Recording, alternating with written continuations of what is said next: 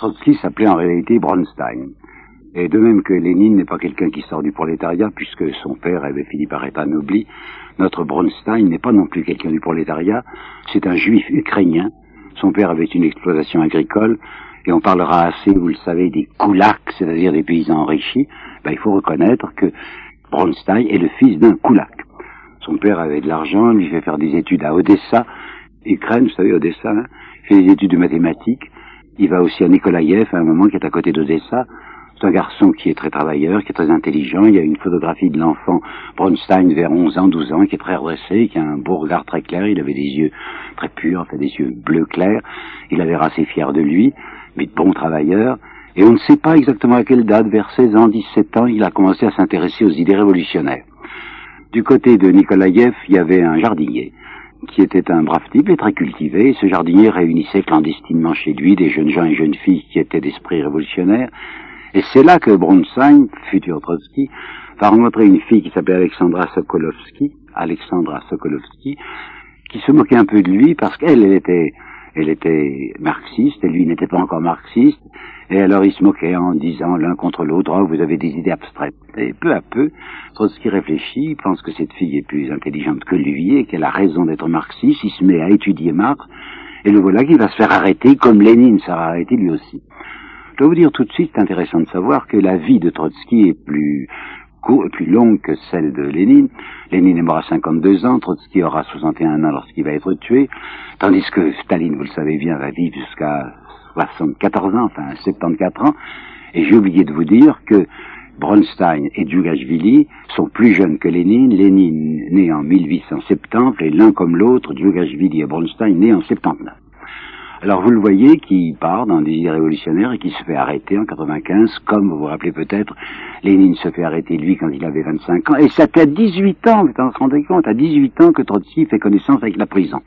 Plusieurs fois, il sera encore emprisonné. Quand il va sortir de prison, comme Lénine est sorti de prison pour une relégation, on l'envoie en Sibérie, et pendant qu'il était en train de faire sa prison avant l'exil, ou la relégation comme vous voudrez, il va en prison épouser cette Alexandra Sokolovsky. Bon, il part avec elle, puisqu'ils sont exilés tous les deux, en Sibérie, mais en 1902, il décide de se sauver. C'était facile, vous savez, on pouvait se sauver de Sibérie assez facilement. Et ils avaient pourtant deux enfants. Ils avaient deux filles, hein, Nina et Zina. Et d'accord avec Alexandra, avec sa femme, il dit, ben je vais me sauver, tu, tu resteras avec les enfants. Quand il la quitte en disant, bon, on se retrouvera peut-être plus tard, il ne la retrouvera jamais. Mais il faut que vous sachiez qu'Alexandra gardera toujours à son ex-mari, il va l'abandonner, à son ex-mari Trotsky, une profonde estime. Hein. D'ailleurs, il s'occupera des filles, il n'est absolument pas égoïste à cet égard, mais enfin, il n'y aura plus d'Alexandra dans sa vie. Alors il s'est sauvé, il arrive en France clandestinement, puis ensuite il va en, en Angleterre et il veut voir ce personnage qui s'appelle Lénine, qui commence à signer Lénine et qui a effectivement publié ce livre Que faire dont vous vous rappelez peut-être, j'en ai parlé au moment de Lénine, qui est indiquant ce qu'il faut faire pour avoir une chance révolutionnaire. Il faut que le prolétariat soit dirigé par un groupe intellectuels qui sache dans quelle direction marcher. C'était un ami révolutionnaire de Lénine qui avait recommandé ce jeune Bronstein à Lénine. Bronstein arrive, c'était à Londres, et Nadia Kropskaya, la femme de Lénine, racontera, bon, il a reçu, mon, il a reçu ce Bronstein qu'il connaissait pas, et il s'est enthousiasmé pour lui. Il a trouvé que c'était un garçon extrêmement dévoué, remarquable, intelligent. Il a, il a fait entrer à la rédaction de l'ISCRA. L'ISCRA, c'était l'étincelle, le journal révolutionnaire que dirigeait Lénine. Il aura même des difficultés avec Plekhanov, parce que le vieux Plekhanov n'aime pas ce jeune Trotsky et voudrait ne pas l'associer à la direction de l'ISCRA. Toujours est-il qu'il va y avoir ce congrès, vous le savez bien, le congrès Bruxelles-Londres, qui est 1903, le deuxième, mais en réalité le premier, congrès social-démocrate, et là, Lénine et Trotsky sont ensemble. Mais la coupure, la coupure, violente, violente, va s'établir entre Lénine et Trotsky à la suite de ce congrès.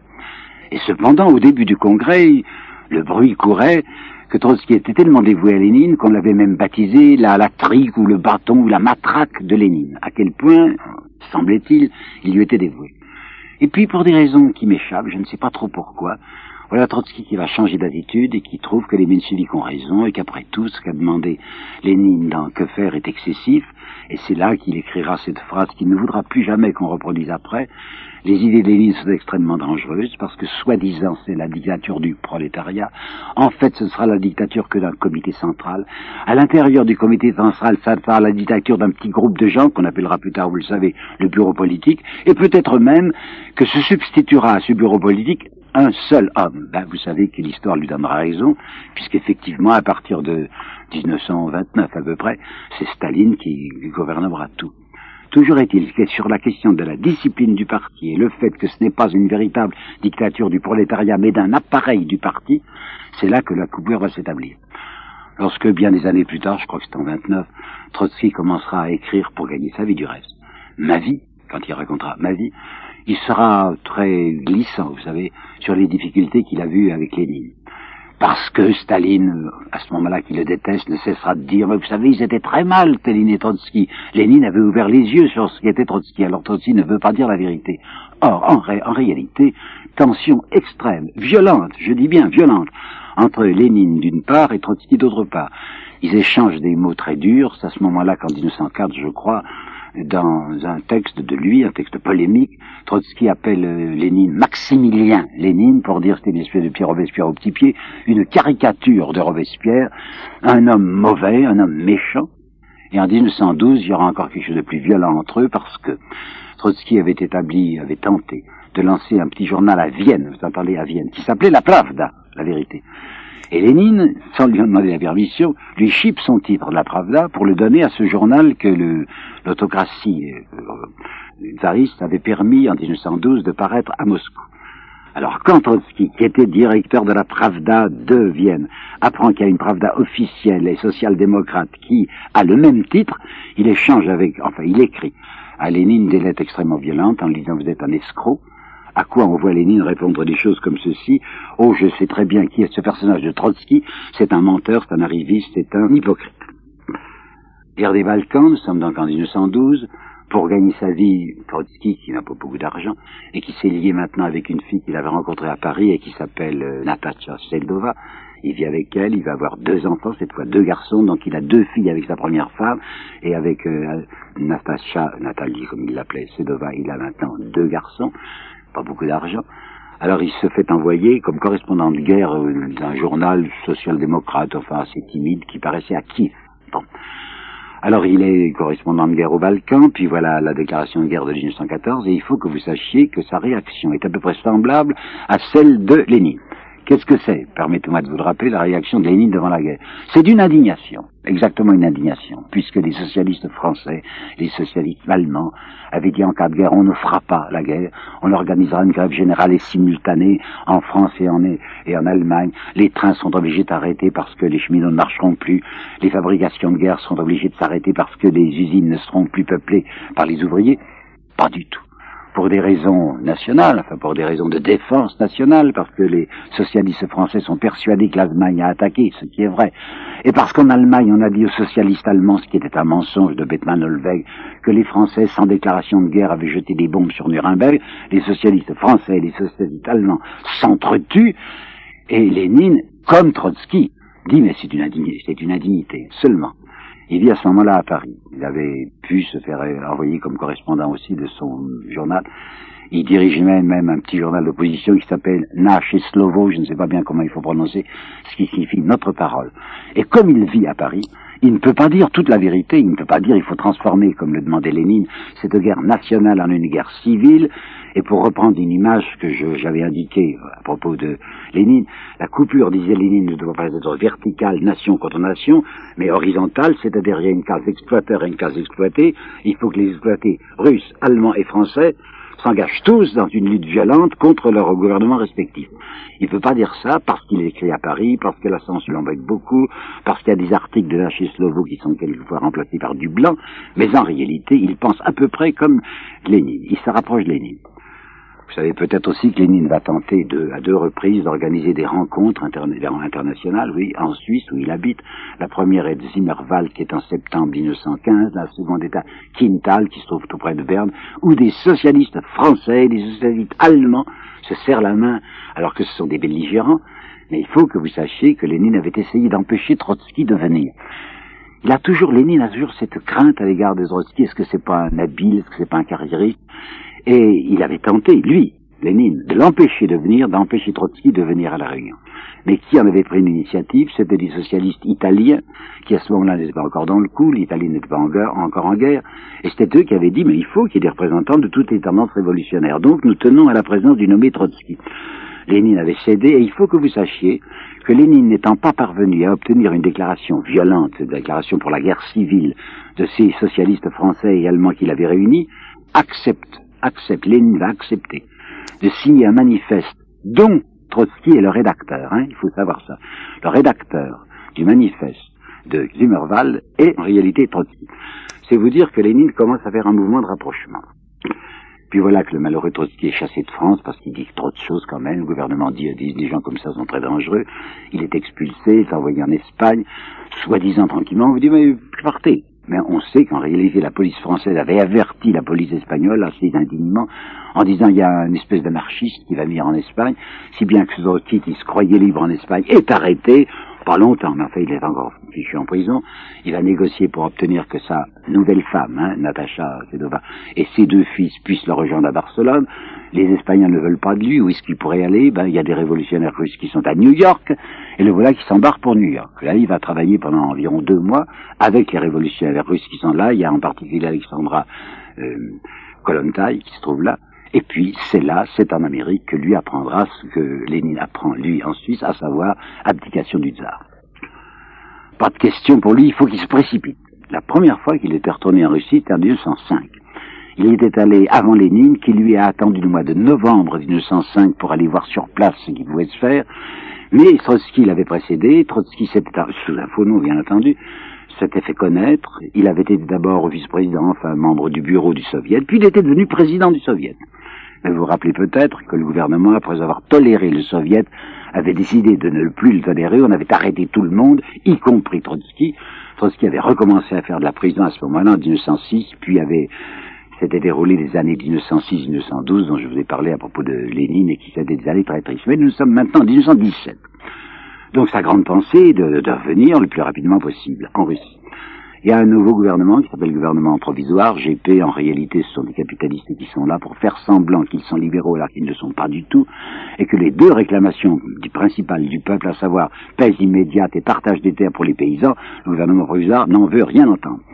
Il le sait, il a parfaitement compris, Trotsky, mais il négocie pour demander qu'on l'autorise à venir en Russie. Le gouvernement provisoire n'ose pas lui refuser. Il s'embarque donc avec sa famille, c'est-à-dire ses deux garçons et sa femme. Il est obligé de toucher terre, comme on dit, à Halifax. Halifax, c'est canadien, c'est anglais. Les Anglais savent que c'est un très mauvais esprit, c'est un homme très dangereux qui peut peut-être nuire à la poursuite de la guerre. Il l'incarcère de nouveau, il perd du temps là, il s'exaspère. Enfin, il obtient que le gouvernement provisoire intervienne en sa faveur, ce qui n'a pas été très commode parce que Miliukov, chargé des affaires étrangères, ne voulait pas voir arriver un personnage si dangereux Trotsky. Il arrive quand même.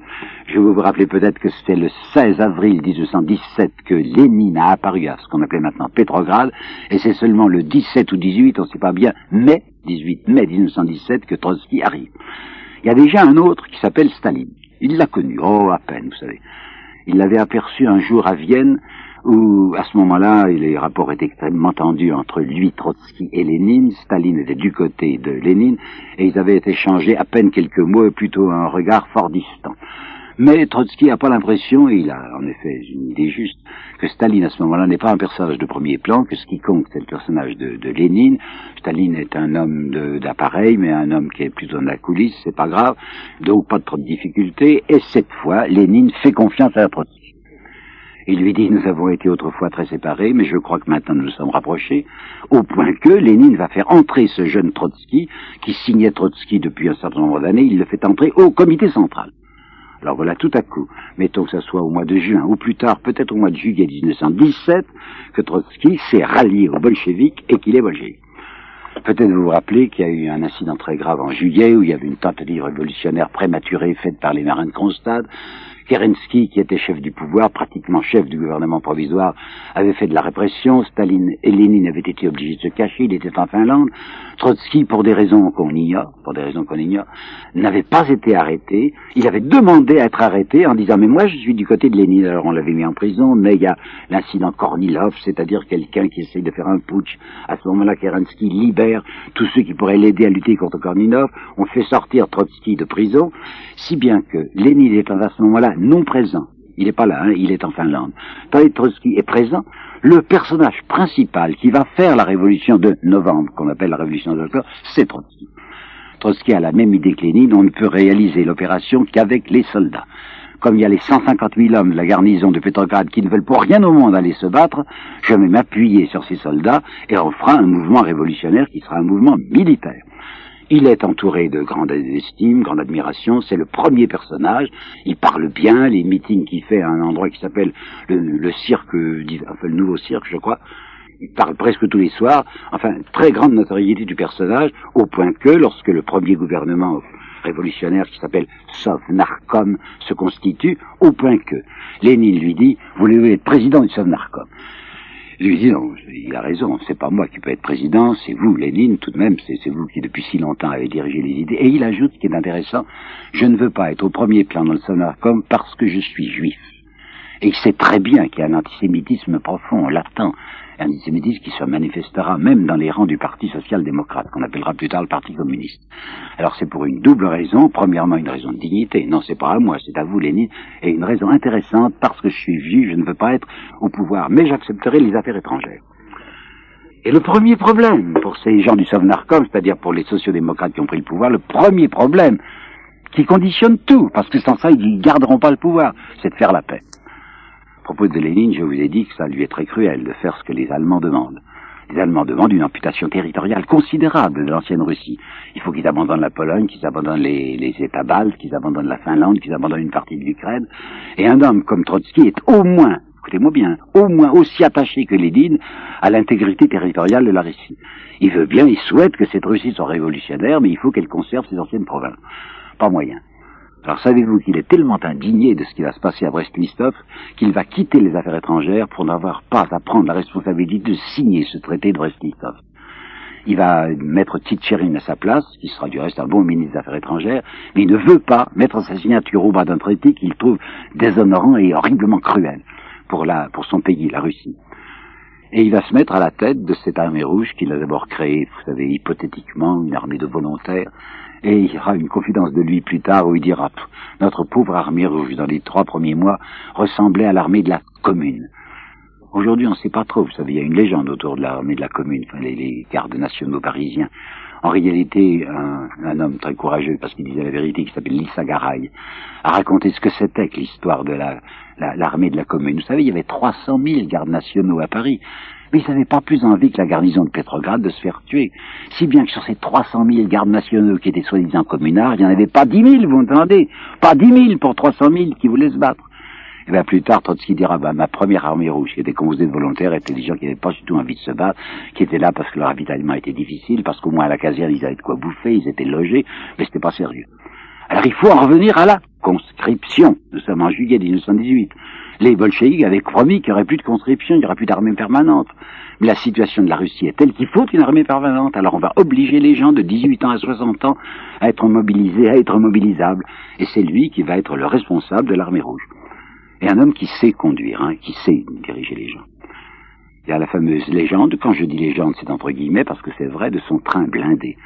Il avait organisé un train blindé avec des canons, avec euh, même une imprimerie portative qui était là, avec des, des gens qui étaient tous en blouson de cuir noir, et ce, ce train blindé circulait à travers toute la Russie pour se porter à tous les endroits dangereux il va réaliser des espèces de miracles, parce qu'il y a devant Yudenich, par exemple, qui menace Petrograd en septembre 1917, le train blindé arrive, et la population de Petrograd est effrayée, Lénine lui-même, Lénine lui-même dit, bah, il faut peut-être évacuer Petrograd, et c'est Trotsky, il n'en a pas question, vous allez voir avec mes gens, on va y arriver. Enfin, il est, il faut enlever son chapeau, enfin, il est certainement l'homme qui a conduit l'armée rouge à la victoire. Aidé par le fait qu'effectivement, il a recouru, il a recouru à des officiers tsaristes. Il le fallait. Comment voulez-vous qu'une armée énorme, bientôt il y aura 3, 3 millions d'hommes, sans cadre, puisse être une armée efficace? Où trouver des cadres? Eh bien, il va offrir à d'anciens officiers de carrière, qui sont des officiers euh, autocrates, d'entrer. Ils acceptent. Ils acceptent pourquoi? Ben, Ils acceptent souvent parce qu'ils ont peur d'être persécutés, ils n'acceptent pas. Parce qu'ils ne pourront plus gagner leur vie. Parce que beaucoup sont mariés. Alors ces anciens tsaristes vont être les cadres de l'armée rouge, l'armée révolutionnaire. Et Trotsky leur fait confiance, je vous assure qu'il met à côté d'eux des commissaires politiques pour bien les surveiller, ayant peur que ces gens fassent des trahisons, seulement il va pour la première fois, et là c'est important, se heurter à Staline. Je l'ai déjà dit que Staline est un personnage effacé, c'est vrai. Au point que, au point que, lorsque le fameux John Reed écrira les dix jours qui ont changé le monde, le nom de Staline n'y figure pas. Vous savez que c'est un écrivain américain, John Reed, qui a raconté comme personne ne l'a raconté, il était là sur place, ce qu'avait été la révolution dite d'octobre et qui s'est déroulée en fait les 6 et 7 novembre, le nom de Staline ne figure pas dans ce livre, parce que Staline est un personnage de second ordre. Mais, voilà les premières difficultés, et Dieu sait si elles sont grandes, qui vont éclater entre Staline et Trotsky. Trotsky est le chef de l'armée rouge. Staline est un homme qui est disponible pour diverses choses, qui est très dévoué à Lénine, et il y avait un problème de ravitaillement très grave à Tsaritsine. Tsaritsine, c'est un nœud ferroviaire, et le ravitaillement du sud de, l'Ukraine, quoi, et du bassin du Don et de la région de la Caspienne, passait par Tsaritsine pour arriver à Moscou et à Petrograd. Il fallait donc tenir à tout prix Tsaritsine, et Tsaritsine était menacé par les Blancs. Alors, il a accepté, Staline a obtenu d'avoir non seulement un droit de surveillance sur les questions de ravitaillement, mais aussi un droit de surveillance militaire. Et poussé par un certain nombre de gens, il y avait Boudieni, il y avait Voroshilov, on appellera ça la, la révolte des sous-officiers, il y avait des gens qui disaient autour de lui, ce de minuit, que, que Trotsky nous est imposé d'obéir à d'anciens officiers tsaristes. Trotsky avait beau dire, mais j'ai fait confiance à ces gens-là. Et de part, si vous ne les avez pas, on est battu. Et Staline s'oppose, même avec une violence inattendue. Il dit il ne faut pas tenir compte des ordres de monsieur, du camarade Trotsky. Ne pas tenir compte des ordres du camarade Trotsky. Trotsky prend ça très mal, va trouver Lénine et dit je demande le rappel de Staline. On obéit, Staline est rappelé, mais vous imaginez que la tension est grande entre Staline et Trotsky. Le pauvre petit père Lénine va faire tout ce qu'il peut pour les réconcilier, au point que c'est en décembre 1920, je crois, oui, à la fin de la guerre, euh, Lénine fera donner l'ordre du drapeau rouge, qui est euh, la plus grande décoration, en même temps, en même temps, à Staline et à Trotsky, parce qu'il sait que les rapports entre eux sont très tendus et qu'il veut les réconcilier. Mais alors là, va se passer, vont se passer des choses graves. Nous sommes à la fin de 1920 et en 1921, des, des, des drames se produiront, en particulier du côté de la classe prolétarienne. Lénine n'a pas caché que cette classe prolétarienne, au nom de laquelle on a fait la révolution, et à qui on avait soi-disant donné la dictature, c'est elle qui a payé le prix le plus lourd, le plus lourd de la, de la révolution. Les ouvriers de 1921 à Moscou et ailleurs sont moins payés qu'ils n'étaient en 1913 et ils sont dans un état de demi-insurrection. Si bien qu'il y a Kronstadt. À la fin de sa vie, Trotsky n'aimera pas qu'on lui parle de Kronstadt, car il a une, une responsabilité directe. Kronstadt, c'est une révolte gauchiste, hein, pas du tout une révolte de droite, comme on l'a dit. Ce sont des ouvriers, ce sont des paysans, puisque les marins étaient des fils de paysans, qui se révoltent en disant mais nous sommes dominés par un, petit clan qui s'appelle les, les bolcheviques. Nous, nous sommes révolutionnaires, mais ne voulons pas obéir à un appareil qui nous est étranger. Je comprends très bien que c'était terrible, vraiment terrible pour le gouvernement soviétique d'avoir une insurrection de gauche. Alors c'est Trotsky qui va lui-même, le 5 mars 1921, envoyer un ultimatum à cette garnison. Il y avait à la fois des civils, qui des ouvriers qui travaillaient à l'arsenal, puis il y avait des marins. Si vous ne cédez pas, si vous n'obéissez pas au commandement qu'on va vous donner, on tirera. Et Dieu sait si on va tirer. Hein. Et les représailles seront affreuses. On n'aime pas en parler aujourd'hui, et en Russie c'est un sujet presque tabou, les représailles après Kronstadt, ça a été affreux les portraits de Lénine avaient été maintenus à Kronstadt, mais les portraits de Trotsky seront déchirés. Trotsky, qui avait une très grande notoriété en 1920, qui était le vainqueur, le chef de l'armée rouge, devient maintenant quelqu'un du côté de la classe ouvrière qui est un homme menaçant. En plus, il aurait voulu appliquer ce qu'il appelle lui-même la militarisation de la classe ouvrière. Il dit la guerre est finie, j'ai obtenu de grands succès militairement en établissant une discipline rigoureuse et même quelquefois féroce dans l'armée, eh bien je demande que les ouvriers soient mobilisés comme des soldats, que le droit de grève soit immédiatement puni et puni peut-être même de mort, je veux la militarisation du travail. Vous imaginez bien que du côté de la classe ouvrière, on n'aime pas beaucoup un homme comme ça. Et il y a un groupe d'opposition qui s'appelle l'opposition ouvrière. Vous avez euh, une femme comme euh, Alexandra Kollontai, qu'il avait connue aux États-Unis, je vous l'ai dit, et vraiment, euh, Alexandra dit, c'est un homme assez terrible, enfin on ne peut pas faire confiance à un homme pareil, parce qu'il ne nous aime pas. Lorsque Lénine va faire la marche arrière de ce qu'on appelle la NEP, NEP, Nouvelle Politique Économique, la NEP. Bon, c'est un recul, c'est un recul stratégique. On donne quelques avantages aux paysans et même à certains petits capitalistes et rétablissements, vous le savez peut-être, de l'héritage. Mais la condition, c'est que la discipline dans le parti soit intraitable et que ce petit groupement de l'opposition ouvrière qui réclame aux, aux bénéfices du prolétariat se taise. Il faut que vous sachiez, à cause de la suite, que Trotsky est un des plus intraitables à ce sujet. On doit persécuter, on doit poursuivre, on doit museler toute opposition. Une opposition ouvrière est la pire opposition qui soit acceptable. Pas possible. Ça arrive en 1922, à la fin de l'année 1922, et si vous avez, si vous connaissez ce que je vous ai dit sur Lénine, je vous ai indiqué que Lénine est extrêmement triste de la réalité révolutionnaire. Ce n'est pas du tout ça qu'il aurait voulu.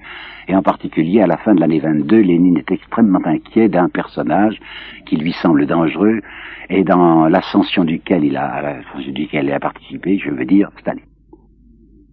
Staline était un homme difficile, dévoué certainement, certainement intelligent aussi, qui était assez orgueilleux et, Staline, et de Trotsky est de son côté, et c'était, et c'était Lénine lui-même qui avait en, avril 1922 souhaité que ce Staline devint secrétaire général du parti. Lorsqu'il l'avait nommé secrétaire général du parti, c'était, si je puis dire, une formule administrative. C'est quelqu'un qui n'avait pas de responsabilité politique, mais qui devait simplement contrôler le fonctionnement de ce parti et qu'il n'y entre que des gens dignes d'estime. Mais voilà qu'au cours de l'année 1922, entre avril et décembre 1922, Lénine commence à regarder la politique de Staline qu'il trouve très dangereuse. Un, Staline qui est un géorgien, il faut bien vous rendre compte de ça, un géorgien, c'est-à-dire quelqu'un qui n'est pas un véritable slave, qui n'est pas un grand russe, qui est un homme qui vient d'un pays de conquête. Ce géorgien, Staline, est le plus grand russe qui soit. Si vous me permettez une comparaison qui est presque excessive, on pourrait dire que c'est un Algérien qui est devenu Algérie française 100%, ce qui est un peu choquant. Alors, peut-être, savez-vous, qu'en 1918, on avait le pouvoir central avait admis l'indépendance de la Géorgie. On avait même échangé des ambassadeurs. La Géorgie était un pays indépendant qui vivait à côté de la Russie. Et en février 1921, Staline, qui s'occupait des nationalités, il avait le portefeuille des nationalités, organise un coup de force, l'armée rouge entre en Géorgie, détruit l'indépendance de la Géorgie, et ça devient de nouveau une, colonie. Lénine se laisse faire, il dit, après tout, peut-être que c'est mieux comme ça, mais au moins les, les traiter bien, ces gens de la Géorgie. Or, il s'aperçoit que Staline, à l'égard de ses propres compatriotes, peut-être parce qu'il les connaît et qu'il se méfie, fait une politique intolérable, même une politique de brutalité à l'égard de, communistes qui sont là-bas géorgiens, mais qui voudraient tout de même une certaine autonomie de leur pays. Alors ça, ça ennuie beaucoup Lénine, qui en parle à Trotsky, et qui lui dit, écoutez, je suis obligé de dire que Staline est impossible du côté de la Géorgie. Je suis malade, moi-même, en décembre 1922. Je compte sur vous, Trotsky, hein, pour vous, euh, vous opposer à la politique de Staline. Et il y a une note tellement célèbre, enfin vous le connaissez bien, une note qu'il avait laissée, Lénine, qui avait remis à sa femme Krupskaya, dans laquelle il y avait « Je conseille aux camarades du comité central de déplacer Staline et de lui retirer un pouvoir excessif qu'on lui a, hélas, accordé. » Note comme ça, hein, un texte signé Lénine disant je demande, je demande, je conseille qu'on démette Staline de ses fonctions. Alors là, regardez bien ce qui va se passer et c'est très intéressant à voir. Comment ça se fait que très appuyé comme il l'est par Lénine, Trotsky ne va pas faire ce que Lénine lui demandait? Sommes dans l'année 1923, il y a le congrès, je ne me rappelle plus quel est le numéro du congrès, je crois que c'est, oui, c'est le douzième congrès en 1923. Lénine est malade, il est maintenant, vous savez, presque atténué, enfin il n'existe plus, il est intelligent, il est lucide, mais il peut plus parler. Lénine lui a donné une fonction, lui a donné une mission d'intervenir au congrès de 1923 contre Staline et d'essayer d'écarter Staline. Trotsky n'en fait rien. Rien au point même qu'il va écrire un petit opuscule pour défendre la politique de Staline en Géorgie. C'est à peine croyable. J'essaye de comprendre. Je me dis, peut-être Staline peut-être euh, Trotsky sait-il qu'il est entouré de jalousie, et c'est vrai. De vieux bolcheviks, qui étaient bolcheviks avant lui, certainement comme Kamenev et comme Zinoviev, le guettent. En disant ça c'est un nouveau venu dans le parti, il a un immense prestige militaire, il va peut-être vouloir faire du bonapartisme, prendre toutes les places, et c'est précisément, je pense, afin de ne pas apparaître comme un ambitieux, de ne pas apparaître comme le successeur de Lénine, qui va se taire, qui ne va pas faire cette politique anti-Staline que lui avait demandé de faire Lénine. Il ne le fait pas. Cependant, toujours Lénine étant vivant, à la fin de l'année 1823, vous vous rappelez que Lénine ne va mourir que le 21 janvier 1824, on voit Trotsky qui brusquement fait une offensive. Pas dirigée contre Staline, mais une offensive, il lance un petit opuscule qui s'appelle Cours Nouveau, en disant l'appareil est sclérosé, il y a des gens qui sont trop vieux là-dedans, pourtant celui n'est pas tellement jeune, hein, et il faut modifier le il faut modifier l'appareil, il faut un renouvellement. Dans le fond de sa, de sa tête, il y a probablement l'idée Staline, il faut écarter Staline, mais il ne le dit pas. Il dit simplement il faut un cours nouveau. Et le voilà qui va se rapprocher, curieusement, de ceux qu'il avait si violemment combattus en 1821, c'est-à-dire les gens de la position ouvrière. Mais chose très curieuse, après avoir fait cette offensive, qui braque contre lui les anciens communistes, qui disent oui, en fait, c'est un nouveau venu, hein, il n'y a pas longtemps qu'il est du parti, c'est en juin ou juillet 1917, et nous, nous sommes bolcheviques depuis 1903. Eh bien, il va pas oser, et après avoir foncé, il se tait. Je dois dire, il faut le savoir, hein, qu'il est malade, c'est vrai. C'est un homme qui aimait beaucoup chasser, il allait chasser les canards dans les environs de Moscou, il avait attrapé un virus, je ne sais pas quoi, qui toute sa vie lui donnera des accès de fièvre inattendus, il est obligé de s'arrêter. Comme c'est un personnage considérable, on va l'envoyer euh, dans une cure euh, au bord de la mer Noire, sous, sous les palmiers. il va passer là plusieurs mois à se rétablir, mais il fait plus rien. De Soukoum, il aurait été capable de faire je ne sais quelle négociation auprès de ses camarades du comité central et dire, mais rappelez-vous ce qu'a dit le père Lénine, enfin, il faut se débarrasser de Staline. Il ne bouge pas. Nous voilà maintenant dans l'année 1824, et Lénine est mort. Lénine est mort le 21 janvier 1924. Treizième congrès. Et Nadia est là, au congrès. Et Nadia possède le texte de son mari, disant il faut se débarrasser du camarade Staline. Alors on pourrait croire que Trotsky à ce moment-là, appuyé par Nadia, qu'il aime bien, et ayant sous les yeux ce document, va au 13e congrès foncer, en disant si nous voulons être fidèles à la pensée de Lénine, il faut nous débarrasser du camarade Staline, puisque Lénine lui-même a demandé quelque chose dans, cet égard. Il ne fait rien. C'est la deuxième fois. Je sais pas. La première fois, je vous ai dit, c'est pour pas apparaître comme un ambitieux. On peut dire aussi que peut-être parce qu'il est juif, qu'il ne veut pas se mettre en avant, je n'en sais rien. Mais maintenant, c'est très grave. Lénine est mort, le, testament est là. Et Trotsky va accepter ce que demande la majorité du communisme central. Écoutez, on n'en parlera pas. Hein. Euh, on en parlera du testament à quelqu'un, on appelait ça le testament de Lénine. On en parlera à quelqu'un des camarades, mais on ne le lira pas au Congrès général. Hein. Il ne faut pas que les soviets, l'ensemble des soviets, des délégués des soviets, entendent ces phrases très dramatiques que Lénine a prononcées contre quelqu'un. Il était peut-être à ce moment-là un peu trop sévère pour Staline. Silence, mutisme, abstention complète de Trotsky qui laisse faire. J'ai bien une idée derrière la tête. Je me demande s'il se dit, après tout c'est grotesque, hein, laissons-le ce Staline parce que c'est un homme sans envergure. Toutes les fois qu'il parlera de Staline dans son œuvre, dans, dans son bulletin dont je vous parlerai et dans ma vie, c'est avec un extraordinaire mépris. Il se dit c'est un tout petit personnage. Il est dit provincial, je sais pas ce qu'il veut dire par là, provincial jusqu'au moelle, disait-il. Un homme qui a aucune, aucune intelligence remarquable, c'est un personnage quelconque. Bon, laissons-le à ce secrétariat, mais il ne se rend pas compte qu'au secrétariat, il a entre les mains un pouvoir extraordinaire, ce Staline. Pourquoi? Parce que c'est l'appareil qu'il tient. Il va pouvoir nommer au secrétariat tous les gens qui sont sa clientèle. Il va se constituer une immense armée de gens qui lui doivent leur situation et sur lesquels il pourra s'appuyer pour se maintenir. Alors je me demande dans quelle mesure Trotsky est un homme qui est aveuglé par l'estime qu'il se porte, et il se porte une très grande estime, et par le mépris qu'il avait à l'égard de Staline, en disant de toute manière ça durera pas parce que c'est un homme très quelconque. Nous sommes maintenant à la, dans la deuxième partie de l'année 1924. C'est au mois de mai qu'avait eu lieu le 13e congrès, qui aurait été si important puisque Nadia, Nadia Kopskaya aurait voulu qu'on révélât à tout le monde les notes de son mari. Rien. Et voilà que, comme l'année précédente, vous rappelez peut-être, à l'automne 1923, tout à coup, Trotsky avait fait une offensive avec l'idée du cours nouveau, où il avait été jusqu'à dire le parti doit savoir se subordonner son appareil, puis il n'avait plus rien fait, que ça sentait peut-être. De même, en automne, enfin octobre, je crois, 1924, le voilà qui fonce, comme il avait fait l'année précédente. Et il fonce assez très vertement, ça s'appelle Leçon d'octobre. Il avait réuni dans un petit volume la plupart de ses discours, il fait une préface, et dans cette préface, il attaque pas Staline, mais il attaque Zinoviev et Kamenev qui lui paraissent autrement dangereux. Zinoviev et Kamenev sont des gens de premier plan, Staline lui paraît toujours un homme de second plan, alors il va révéler là quelque chose qu'on cachait dans le parti, à savoir que quelques jours avant, l'offensive des 6 et 7 novembre, vous savez qui se passait soi-disant en octobre à ce moment-là, Kamenev et Zinoviev avaient, mon Dieu, oui, trahi. Puisque dans un journal d'opposition qui s'appelle Novayagisme, ce qui veut dire la vie nouvelle, je crois, Kamenev et Zinoviev avaient carrément dit au gouvernement provisoire qui est encore là, les bolcheviks vont tenter un coup. C'était assez affreux. On avait même pensé à ce moment-là les exclure, puisqu'ils avaient trahi. On n'en parlait plus dans le parti. Et voilà que tout à coup, à l'automne 1924, Trotsky se met à dire, puis vous savez, un Kamenev et Zinoviev, ils ont fait quelque chose en octobre qui était rudement moche. Soulèvement contre lui, fureur. Alors on voit qu'Amenev, Zinoviev et appuyé par Staline disent mais c'est épouvantable ce qu'a fait le camarade Trotsky. Il nous trahit, il trahit même les principes du léninisme. Parce que figurez-vous que dès que Lénine avait disparu, c'est-à-dire au mois de janvier 1924, on avait vu Kamenev, Zinoviev, Staline se porter, se poser comme les continuateurs spirituels de Lénine, ce qui n'était pas tout à fait exact.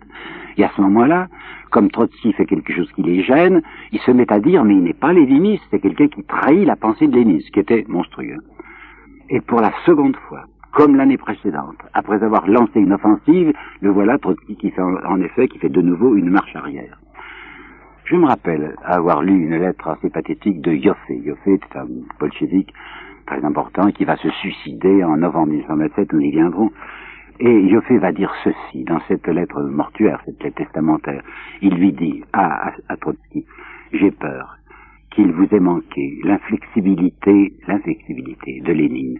Vous avez trop souvent renoncé à votre rectitude, et c'est vrai qu'il a une attitude incroyablement incertaine. Alors qu'il a fait pour la seconde fois une offensive, il a peur, semble-t-il, de ce qu'il fait, le voilà qui fait une marche arrière, il repart pour Soukoum, il, va même à Berlin pour se faire enlever les amygdales, il, ne va reparaître qu'en avril, je crois, ou en 1925, et entre-temps, entre-temps, on a commencé une offensive sérieuse contre lui. Il était toujours en principe le chef de l'armée rouge. Eh bien, on va lui demander de renoncer, de renoncer à son titre. On va lui dire, vous savez, la plupart des commissaires politiques trouvent que vous avez une politique extrêmement dangereuse, trop dure, et le voilà qui, est privé de son portefeuille. Il n'est plus du Sovnarkom. C'est la première fois qu'il y a déjà une marche en retrait. C'est le déclin, c'est le déclin de cet homme qui se produit. Il se venge pas. Il pourrait peut-être, enfin je ne sais pas, il pourrait dire, mais enfin je viens justement attaquer. Savez-vous ce qu'il y a à faire? C'est tout à fait déconcertant. Il y avait un nommé, un Américain, je crois, qui s'appelait Eastman. Eastman avait déjà publié un livre intéressant qui s'appelait La jeunesse de Trotsky. Et Eastman venait de publier un nouveau livre aux États-Unis ou à Londres, je ne me rappelle pas, qui s'appelait Depuis que Lénine est mort. Since Lénine died, je crois que ça se dit. Hein. Et dans ce texte, Eastman parlait de ce dont il ne fallait pas parler, à savoir des notes testamentaires de Lénine, et il révélait, Eastman révélait que Lénine avait demandé que Staline soit écarté du secrétariat. Scandale.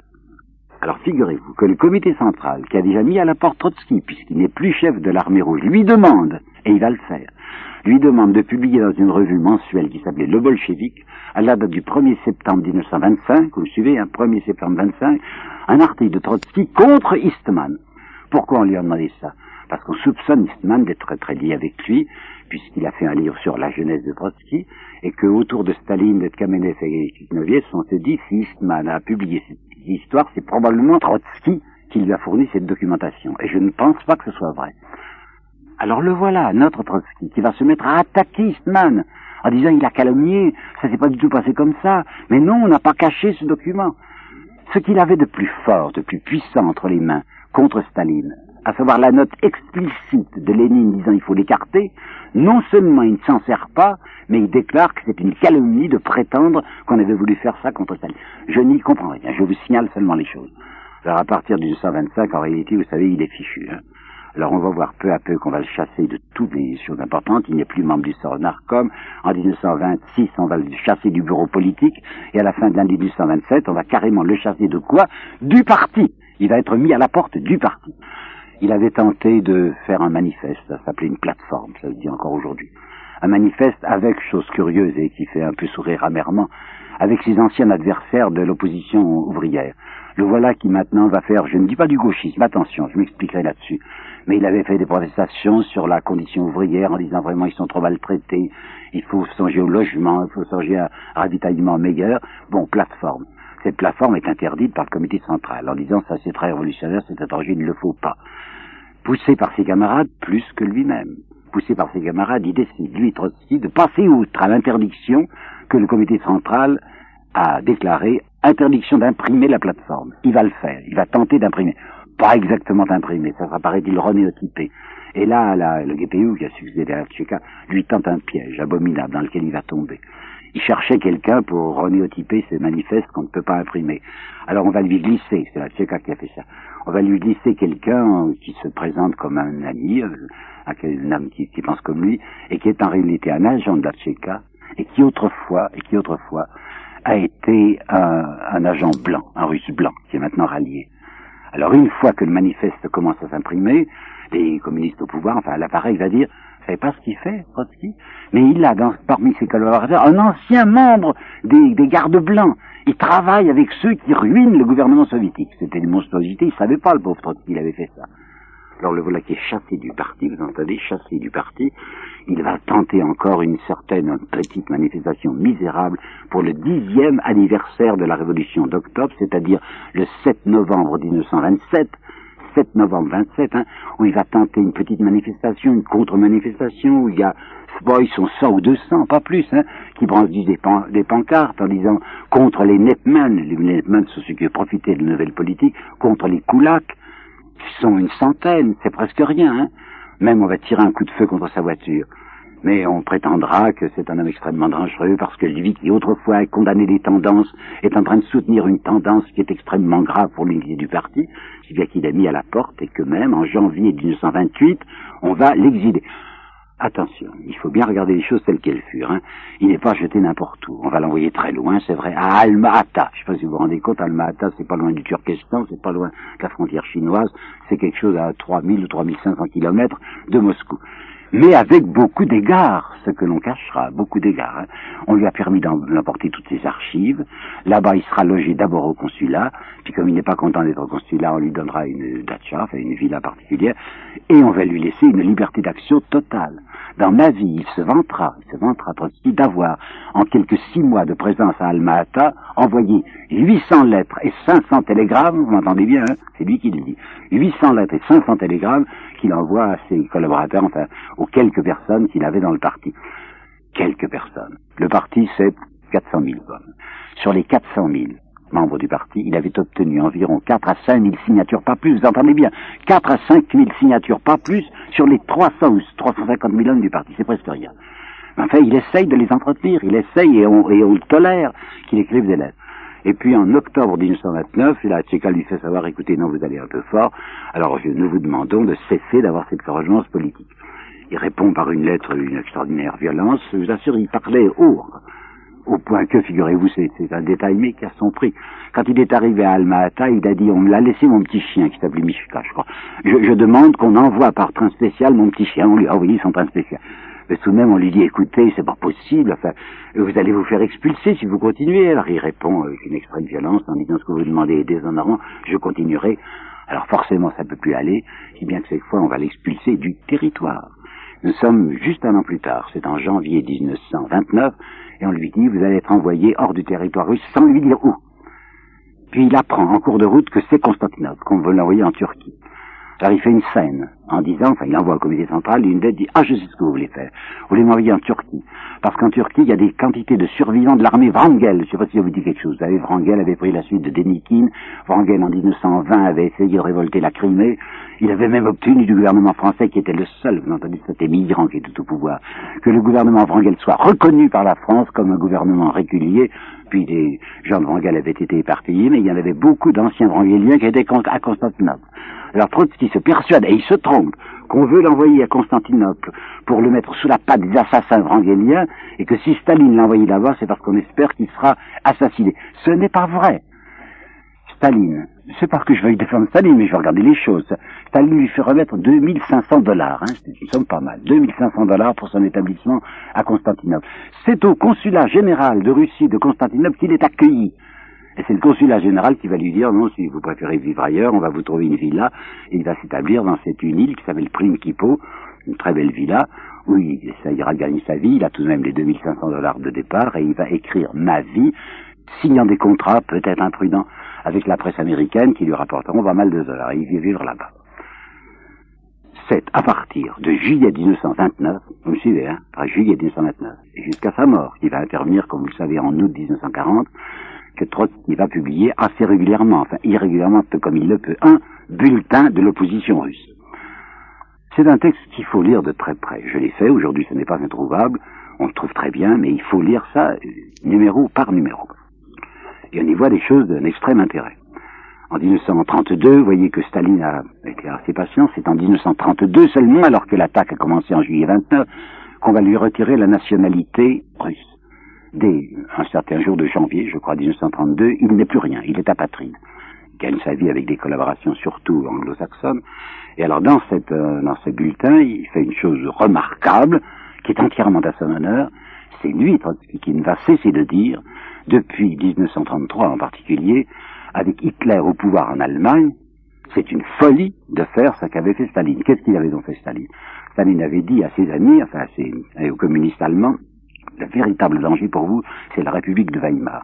Bon, il y a des gens qui s'appellent national-socialistes et qui veulent renverser la République. Votez en même temps qu'eux. Il faut renverser les sociodémocrates. Les sociodémocrates sont la pire des choses.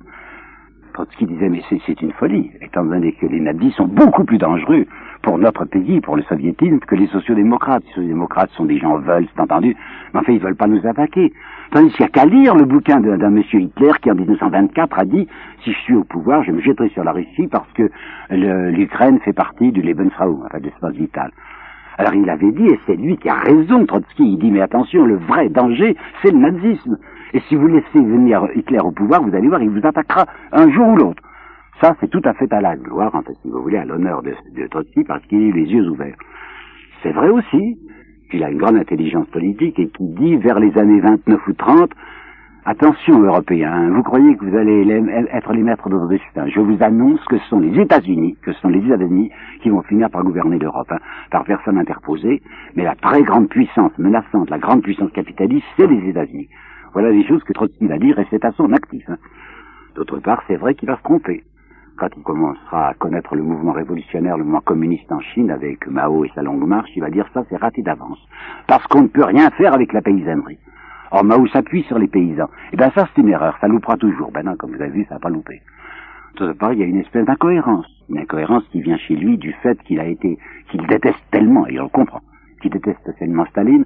Alors en 1933, suivez-moi bien, en 1933, il avait dit, il faudrait que nous, communistes, nous fassions une alliance militaire avec l'Occident, avec la France et l'Angleterre, parce que la France et l'Angleterre est menacée comme nous par, par Hitler. Par conséquent, une alliance purement militaire, une alliance défensive ou dissuasive contre Hitler est intéressante. Bon, voilà ce qui est écrit. En 35, en mai 35, Staline accepte. Vous savez, il va recevoir euh, un Laval qui leur est hypocrite, et Laval lui présente un projet de coopération militaire franco-russe. À ce moment-là, parce que Staline a pris cette position, on voit notre ami Trotsky renverser sa position et condamner ce qu'il avait demandé lui-même trois ans auparavant, à savoir une entente militaire entre l'Occident d'une part et la Russie d'autre part. Je suis également assez navré de ce comportement à l'égard des révolutionnaires espagnols. Il avait été lié avec Andrés Nin. Vous savez, Nin, c'est le POUM, Parti ouvrier d'unité marxiste. C'était des gens qui étaient évidemment très marxistes, mais qui, au début, avaient été liés avec lui. Nin était lié avec lui, il le connaissait. Puis, Nin avait pris ses distances à l'égard du trotskisme, comme on disait déjà. Alors voilà, Trotsky qui passe contre Nîmes. Et vous savez ce qui va arriver à Nîmes? Enfin, les communistes vont persécuter le Nîmes, et vraisemblablement Nîmes va être étranglé ou asphyxié dans une des prisons secrètes du Parti communiste. Eh bien, il est pénible de penser qu'un homme comme Trotsky est contre Nîmes, qui représente une grande partie de ses idées, mais qui a eu le tort de ne pas être fidèlement trotskiste. Donc, il y a des côtés déplaisants. Et maintenant, ce que j'ai à vous dire, et c'est probablement ce à quoi j'attache le plus d'importance. J'entends beaucoup dire autour de moi, et ça, le dit, vous savez, que ceux qui se disent trotskistes aujourd'hui disent Trotsky représente l'espérance de la liberté. Tout de même un homme qui a lutté contre Staline, qui n'était pas pour le, parti si brutal, et il représente aujourd'hui l'espérance révolutionnaire type, enfin c'est l'homme de la liberté. Je suis obligé de vous dire que ce n'est pas vrai. Et j'ai été stupéfait, étudiant, comme je l'ai fait minutieusement, les bulletins de, de de découvrir ce que je vais vous dire maintenant et qui est un de ses derniers bulletins. Vous savez qu'il va être assassiné en août et c'est au printemps 1940 qu'il a lancé dans ce bulletin un manifeste où il y a ceci. Je vais être clair, je vais être bref et je vais être lent, il dit. Dans les circonstances présentes, la classe ouvrière n'a-t-elle pas le devoir d'assister les démocraties dans leur combat contre le fascisme allemand? N'oubliez pas ça, c'est écrit au printemps 40, que la guerre a éclaté depuis septembre 1939, qu'il y a d'un côté les fameuses démocraties qui sont si peu démocratiques, mais qu'il y a en face le danger, le monstrueux danger hitlérien. Alors je répète la phrase. Dans les circonstances présentes, la classe ouvrière n'a-t-elle pas le devoir d'assister des démocraties, même avec tous leurs défauts, dans leur combat contre le fascisme allemand? Point d'interrogation. Réponse de Trotsky, cette idée, nous la repoussons avec indignation. Tout de même raide hein, de penser que Trotsky, à ce moment-là, fait la politique de Staline. Vous savez bien ce qu'il avait fait Staline. Staline avait d'abord demandé aux communistes français d'être d'accord avec le gouvernement français pour accroître les, la défense nationale. Tout à coup, la France est battue, il y a le pacte germano-soviétique, alors à ce moment-là, les instructions qui viennent de Moscou sont ceci, pas de difficulté avec Hitler, nous avons besoin de nous entendre avec lui provisoirement, Hitler dit qu'il veut la paix, ça serait peut-être pas si mal, il faut que les communistes français déclarent que les véritables responsables de la guerre, c'est les banquiers juifs de Londres, c'est la cité de Londres. Cette chose qui me paraît à moi assez révoltante, Trotsky y souscrit. Trotsky est un homme qui dit, mais au fond, le pacte germano-soviétique, c'est pas si mal. Voilà l'expression qu'il emploie. Il n'est ni absurde ni stérile, ni absurde ni stérile. Et quand on voit la Russie soviétique attaquer la Finlande, vous vous rappelez bien, attaquer la Finlande, c'est à la fin de décembre 1939, quelle est la position de Trotsky? Absolument d'accord. Il parlera des honteuses défaites, vous entendez bien, des honteuses défaites de Staline, qui en effet, au début, dans le cas de la campagne contre la Finlande, n'a pas obtenu de succès. Ce qui lui reproche, ce n'est pas du tout d'avoir attaqué la Finlande, c'est de se faire battre. Alors il faut que vous sachiez qu'il y a un Trotsky de la fin qui se rapproche de Staline. Alors vous allez me dire, mais pourquoi Staline va-t-il le faire tuer? Ben je sais, là, je connais l'explication. C'est que depuis 1929, Trotsky, presque dans chacun de ses bulletins, dit si la guerre éclate, et elle finira par éclater, je vous affirme, disait-il, il se trompait, que Staline tombera.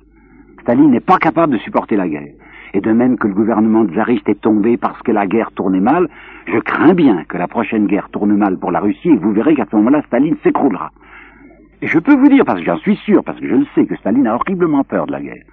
Et c'est pour ça qu'il a fait le pacte germano-soviétique. Il sait bien qu'il finira par faire attaquer par Hitler, mais il veut gagner du temps. Il veut gagner deux trois ans pour que l'armée rouge, qui a été, à cause de sa purge Tukhatchevski de 1937, réduite dans état d'infériorité, il veut se donner deux ou trois ans pour reconstituer une puissante armée capable de résister à l'offensive inévitable de, de, de Hitler. Bon.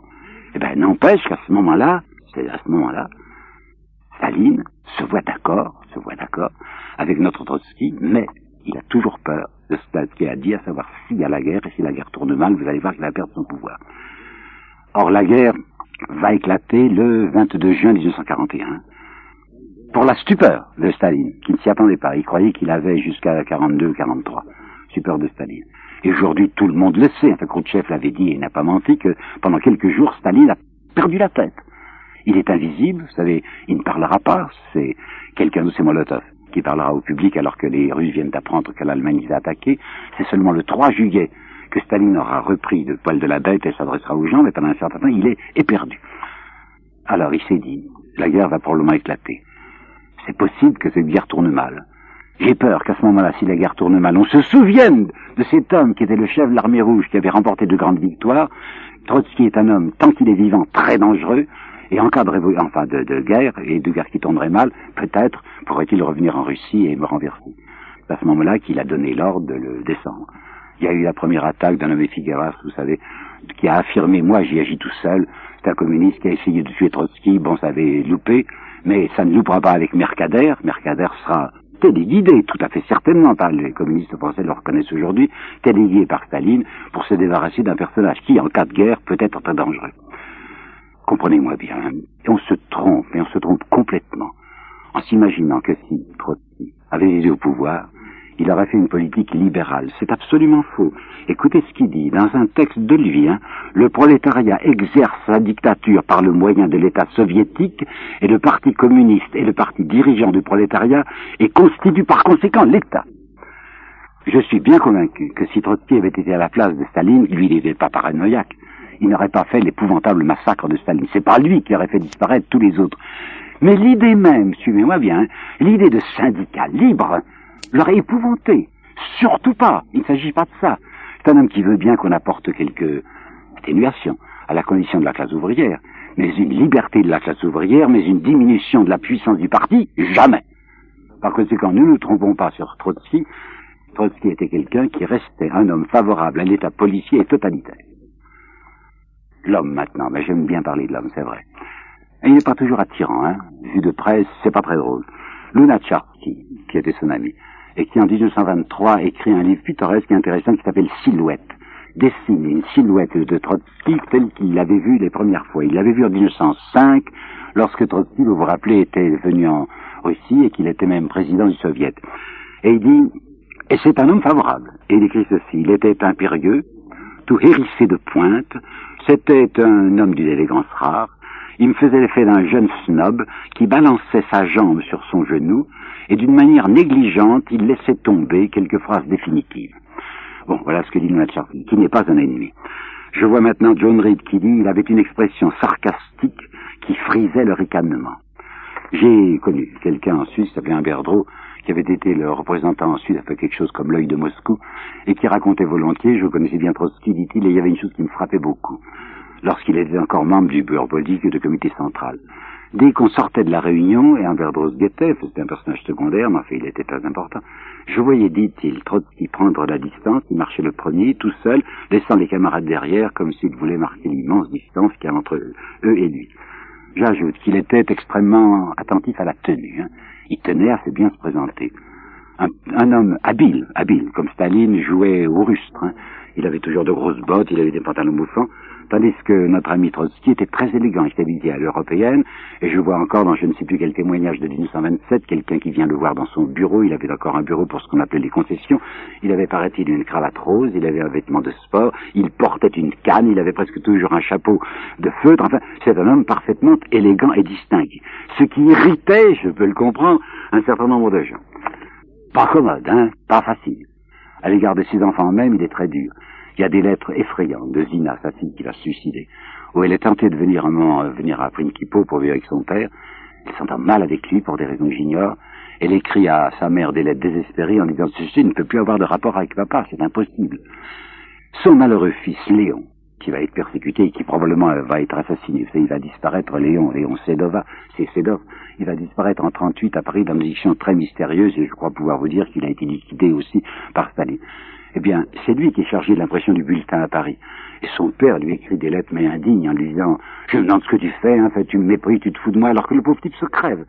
Donc les rapports avec cet homme étaient pas communs. Je dois vous dire aussi qu'il est très attentif aux femmes, mais je ne lui en veux pas, je ne trouve pas ça criminel.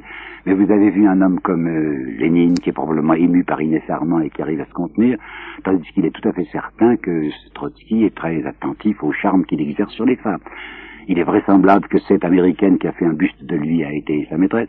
Et il y a quelqu'un qui l'aime beaucoup, Van Reinerhoff, qui est un garçon qui a servi de secrétaire à Staline quand il était au Mexique, à la villa de Coyoacán, comme vous savez, dit il était au plus tendre, il passait des billets secrets à Frida Kohler, qui était la maîtresse de ce peintre qui l'avait invité c'est Diego Rivera qui avait invité Staline chez lui dans ce admirable palais qu'il lui avait offert, et Staline était très bouleversé par la présence de cette très belle femme qui s'appelait Frida, et Van Eygenhoff dit, je le voyais quelquefois, qu'il lui passait dans un livre plié, dans un livre, un petit billet que Frida lisait avec attention, enfin, bon.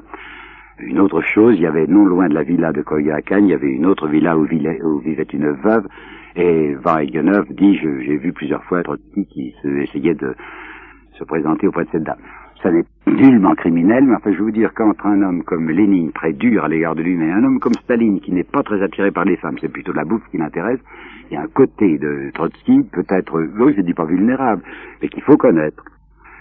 Qu'est-ce que j'ai encore à vous dire sur lui? Eh bien, ceci qui est assez important, oui. C'est tout de même quelqu'un qui n'a pas cherché à faire de l'argent. Il fallait qu'il vive quand il était à l'étranger, il a été vraiment très persécuté. N'oubliez pas que ses deux filles vont disparaître. La première va mourir parce qu'elle est tuberculeuse, la seconde va se suicider. Son fils Léon meurt dans les circonstances que je vous ai dites. Son autre fils, qui s'appelait Sergueï, oui Serge, Sergueï, va être arrêté par la police soviétique, il va disparaître. Il y aura un article affreux dans je ne sais plus quel Pravda ou Izvestia disant le fils de Trotsky qui dirigeait une usine, quand même qui pas de politique, Sergueï, a empoisonné volontairement, a asphyxié un certain nombre d'ouvriers Une déclaration pareille signifie qu'il va disparaître, probablement qu'il a été tué. Enfin, toute cette famille a été écrasée par la volonté infernale d'un homme comme Staline. Cependant, retenez bien ceci. Nous sommes en présence de quelqu'un à peu près comme Lénine, mais avec moins de dignité profonde que Lénine, qui vit pour une idée. Hein. Bon, il va gagner sa vie comme il pourra. C'est pas un homme qui avait accumulé l'argent. Jamais vous ne le verrez dépenser beaucoup de fric pour son plaisir. Je dois vous dire cependant que si dans ma vie il parle avec ironie de ceux que les prolétaires appelaient les sauvebourgs, sauvebourgs ça veut dire bourgeois soviétiques, ben il en était un. Pensez donc en 1921, lorsque le prolétariat a la condition si affreuse que Lénine lui-même a décrite en disant le prolétariat est misérable comme il ne l'a jamais été, et pendant que M. Trotsky, parce qu'il s'appelle Trotsky, a besoin de se soigner qu'on envoie en Crimée, avec une certaine imprudence, enfin, en ne se rendant pas compte de ce qu'il fait. Il dit dans le train spécial qu'on avait mis à vos dispositions, il y avait un wagon-salon.